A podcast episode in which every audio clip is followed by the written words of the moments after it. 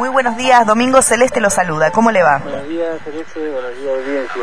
Bien, bien. Por hoy tranquilo, amanecimos tranquilos. eh, sin columnas de humo por hoy a la mañana. Así que bueno, sí, es como bien decía, ayer a la hora entre 5 y 5.30 de la tarde eh, recibimos una alarma de la torre de detección ahí que está en Cerro Saturnino, ¿no? Eh, Sí. A cargo de General Heiler. Y bueno, este, en el momento se detecta una columna de humo, la cual tomó actividad enseguida y, y detectó, evaluó que era un foco de incendio. Eh, ahí sobre, eh, un poquito más al norte del Lemeta, en la primera entrada que hay. Así que bueno, eh, por suerte nosotros estábamos bastante cerca del sector, estábamos unos 4 kilómetros y pudimos llegar rápido al lugar y, y darnos cuenta de que era un foco de incendio. ¿sí? Estamos hablando, Domingo, por supuesto, de otro de otro foco iniciado intencionalmente. Sí, sí, sí, es eh, también causa humana y bueno, eh, creo que hay más vecinos cerca que en los otros focos que se han iniciado antes y que eh, ojalá si algún vecino se anima a denunciar si vio algo, ¿no es cierto? Y igual, de todos modos, los muchachos tomaron datos, tomaron cosas, pero si hay algún vecino que vio y se anima a denunciar, por favor que lo haga, así una vez por todas paramos esta, esta psicosis de, de, de, de maniático incendiario, ¿no? Claro. Claro que sí, Domingo. Y si hablamos de la situación de incendios aquí en Bolsón, tenemos que preguntarle, por supuesto, cómo sigue la situación en el Cerro Amigo. La última vez que hablamos, que si mal no recuerdo, no sé si ha sido anteayer, Ayer. No nos había hablado de, bueno, de unos cuatro o cinco días más de trabajo en la zona. ¿Cómo está en este momento?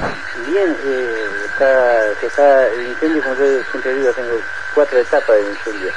El descontrolado, cuando se están haciendo las tareas para, con- para, con- para digo, el descontrolado, cuando quema libremente y se pone en torno de fuerza y el incendio sigue quemando. Después tenemos la otra etapa contenido, cuando ya el avance de la llama se, se detiene, pero no, no revisa seguridad de que, que eso quede ahí, ¿no es cierto? Que puede seguir continuando. Eh, y estamos el estado como decíamos fuera de control contenido circunscrito acceso controlado y después viene la guardia de ceniza que es lo que se está hoy hoy se está eh, haciendo tarea de liquidación del incendio ¿no es cierto? Eh, se están buscando puntos calientes están apareciendo algunos puntitos calientes dentro del quemado al borde ayer se estuvo trabajando todo el día con motobombas eh, la gente trabajó todo el día ayer, antes de ayer, día y noche, junto con los bomberos, vienen trabajando para la, guardia de ceniza, la tarea de liquidación. Y este, por suerte, hoy anoche no, no detectaron humo, hoy a las 10 de la mañana vamos a esperar a las 10 para que levante la temperatura, eh, se levante la temperatura en el lugar y cuando tenemos temperatura recién empiezan a aparecer los humos. Así que bueno, se siguieron trabajando anoche también, recorriendo, patrullando y ese incendio todavía nos lleva unos tres días más de, de, de guardia de ceniza, como decimos nosotros, controlar de que no rebrote eh, ni un fuego que haya quedado bajo tierra. Claro. Está. Domingo, eh, Pedro, lo saluda, muy buenos días. Pedro, ¿cómo está? Bien, Domingo, eh, bueno, más allá de la situación en, la, en el área local, eh, ¿hay personal del SPLIF trabajando en los distintos focos aquí de la, de la cordillera? No, no, no, no, no, lo tenemos abocado a, a esto de aquí, a los, a 300 focos que vayan saliendo, ¿no es Sí. Eh, no podemos descuidar la zona porque también tenemos que colaborar en un caso de incendio del otro lado del paralelo, hasta la zona del Cerro Rodar y eso, estamos también abocados nosotros para ayudarle a, a la brigada de Chubut, sabiendo Claro. que la mayoría de las brigadas de Chubut están en el lugar de incendio de Cholí y de Currumahuida, eh, tampoco podemos dejar de perspectiva y darle una mano a ellos en la zona noroeste. Ah, claro. Bueno, entonces podemos decir que todo el personal de Río Negro, digamos, hoy está, digamos, en alerta, pero, digamos, dentro de sus cuarteles. Sí, sí, van a seguir recorriendo el, el incendio de ahí arriba en la mañana, a partir de las 10 ahora y después durante la tarde. Eso se va a seguir trabajando, se va a seguir recorriendo, eh, como decía hoy, hay poquitos que a- a- en los incendios, pues generalmente hay eh, pocos incendios que tardan hasta 5 días, 4 días en rebrotar de abajo tierra, ¿no? Y esa es la preocupación de que hay que seguir controlando ese fuego. Claro. Domingo, y por último, y para ir cerrando, con sus años de experiencia en el tema de incendios forestales y demás, ¿qué, qué sensación le da la situación que se está viviendo hoy en la cordillera? Mira, eh, lamentablemente es una sensación muy fea porque eh, que se nos estén quemando los bosques, que se esté quemando lo poco que está quedando en el Currumahuida, ¿no es cierto? Aquí el incendio de Chorila, que es un incendio eh, de vida este, desconsiderable, eh, considerable, no, muy considerable, pero aquí él tiene un gran efecto de las cañas coligüe, lo que lo hace muy difícil también poder este, controlar un poco en aquella zona. La caña coligüe se secó este año y es lo que hace más rápido el avance y, con mayor intensidad al fuego, ¿no? A, pesar de la otra vegetación que está quemando. Sí, sí, sí.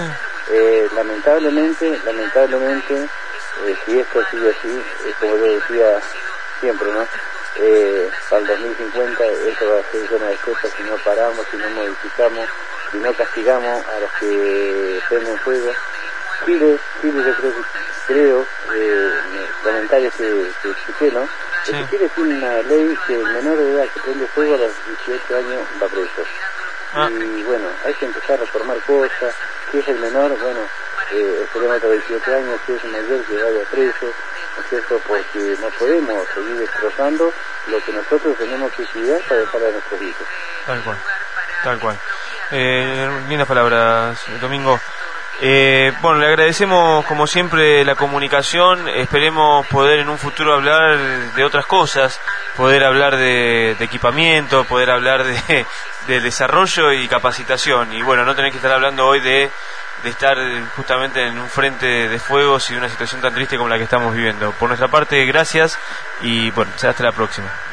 Gracias a usted una vez más por estar con nosotros. Bueno, gracias a todas las instituciones, a todas, no voy a nombrar ninguna a todas las instituciones que eh, estuvieron trabajando con, con, nosotros, apoyándonos y que nos siguen acompañando todavía, aún para el tema de la liquidación de estos fuegos y los focos secundarios, los focos que están iniciándose en esta zona. Ayer, para que tengas idea, trabajó eh, en este foco de acá arriba Bombero, eh, Centro Civil y el SPLIT se, ah. se, trabajó coordinadamente y rápido, ¿no? Si hubiese pasado a mayores, ¿no? al final metíamos todos los recursos que tenemos. Así que bueno, una vez más gracias a todas las instituciones, a los pilotos que han puesto todo para, para controlar este juego.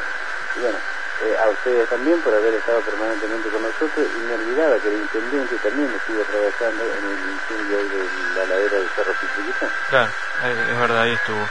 Así que, bueno, Domingo, transmitimos su agradecimiento a todas las instituciones, las compartimos y, bueno, gracias a ustedes también por estar ahí. Ah, bueno, buenos días, gracias. Hasta luego.